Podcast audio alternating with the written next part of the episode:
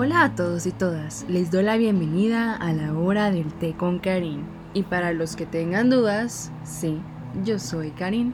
Para los que no me conocen, inicié este proyecto con una cuenta de Instagram donde hablo sobre historia, filosofía y datos curiosos. La cuenta se llama History Gossip por si gustan visitarla. El día de hoy les traigo el origen del sistema patriarcal un tema muy interesante para poder entender cómo se constituyó nuestra sociedad. Bueno, comencemos. El patriarcado es una creación histórica elaborada por hombres y mujeres en un proceso que tardó casi 2500 años en completarse. La primera forma de patriarcado apareció en el estado arcaico, la unidad básica de su organización era la familia, que expresaba y generaba constantemente sus normas y valores.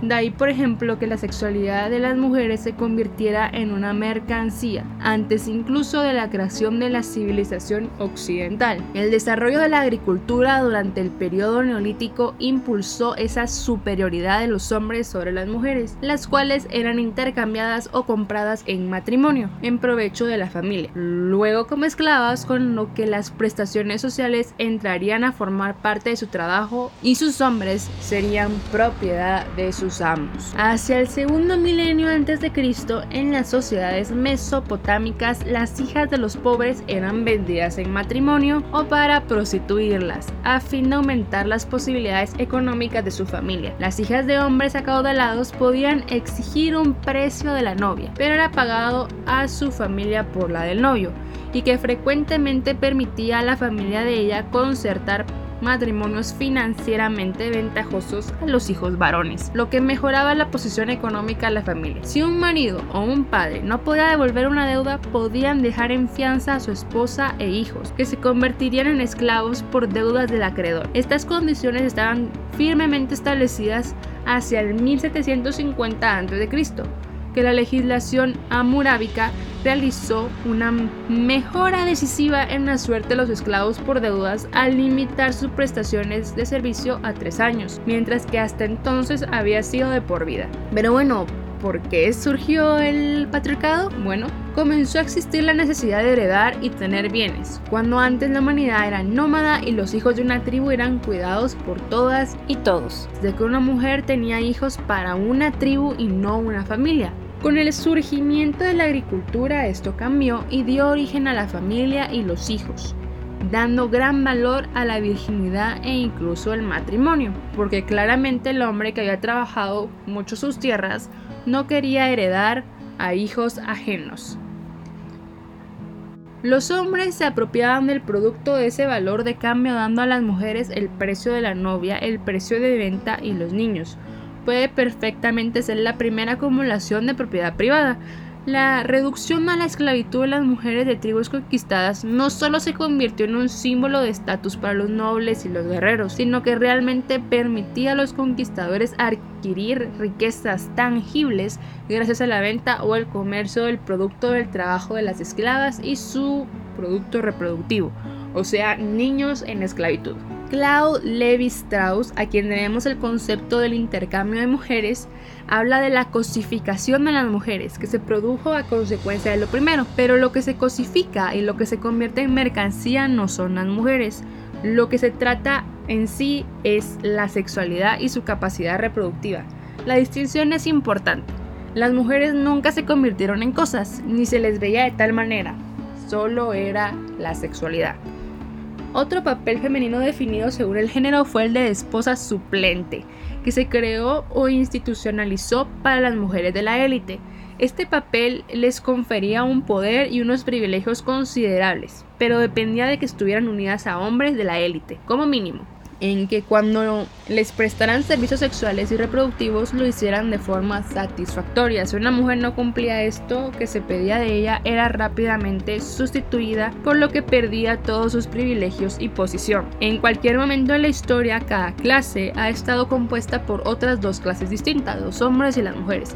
La posición de clases de las mujeres se consolida tiene una realidad a través de sus relaciones sexuales, como hemos dicho antes. Siempre estuvo expresada por grados de falta de libertad en una escala que va desde la esclava con cuyos servicios sexuales y reproductivos se comercializan del mismo modo que con su persona, a la concubina esclava cuya prestación sexual pueda suponerle subir de estatus o el de sus hijos. Y finalmente la esposa libre cuyos servicios sexuales y reproductivos a un hombre de la clase superior la autorizaba a tener propiedades y derechos legales. Aunque cada uno de estos grupos tenga obligaciones y privilegios muy diferentes en lo que respecta a la propiedad, la ley y los recursos económicos, comparte la falta de libertad que supone estar sexual y reproductivamente controladas por hombres.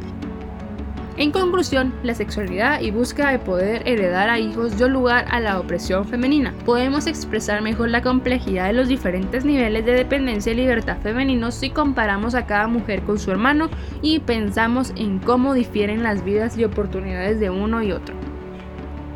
A través de un hombre, las mujeres podían acceder o se les negaba el acceso a los medios de producción y los recursos. A través de su conducta sexual se produce su pertenencia a una clase.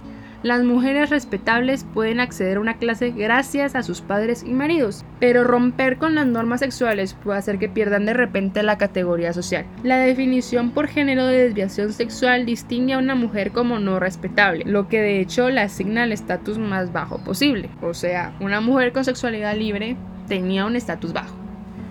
Las mujeres que no prestan servicios heterosexuales como las solteras, las monjas o las lesbianas estaban vinculadas a un hombre dominante de su familia de origen y a través de él podían acceder a los recursos o de lo contrario pierden su categoría social. En algunos periodos históricos, los conventos y otros enclaves para solteras crearon un cierto espacio de refugio en el cual esas mujeres podían actuar y conservar su respetabilidad pero la mayoría de las mujeres solteras están por definición y al margen y dependen de la protección de sus parientes varones.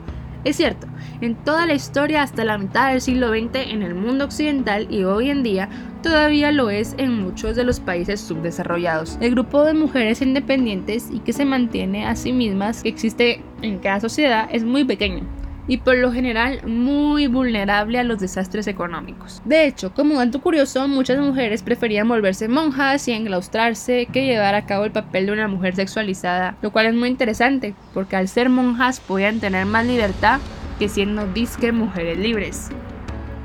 La familia patriarcal ha sido extraordinariamente flexible y ha variado según la época y los lugares. El patriarcado oriental incluía la poligamia y la reclusión de las mujeres en arenes, el patriarcado de la antigüedad clásica y su evolución europea está basado en la monogamia, pero en cualquiera de sus formas formaba parte del sistema de doble estándar social, que iba en detrimento de la mujer. En los modernos estados industriales, como por ejemplo Estados Unidos, las relaciones de propiedad en el interior de la familia se desarrollan dentro de una línea más igualitaria que en aquellos donde el padre posee una autoridad absoluta. Y sin embargo, las relaciones de poder económicas y sexuales dentro de la familia no cambian necesariamente. En algunos casos las relaciones sexuales son más igualitarias aunque las económicas sigan siendo patriarcales. En otros se produce la tendencia inversa. En todos ellos, no obstante, estos cambios dentro de la familia no alteran el predominio masculino sobre la esfera pública, las instituciones y el gobierno. La familia es el mero reflejo del orden imperante en el Estado y educa a sus hijos para que lo sigan, con lo que crea y refuerza constantemente ese orden, creando así un círculo vicioso que liga la religión y el Estado para continuar con la cultura patriarcal y a pesar de ser estados laicos, esta siga siendo normalizada. Aunque bien sabemos que ha cambiado con el tiempo, aún podemos mejorar. Bueno, eso es todo por hoy. Los espero en el próximo episodio con otro gran chisme o dilema dependiendo del humor.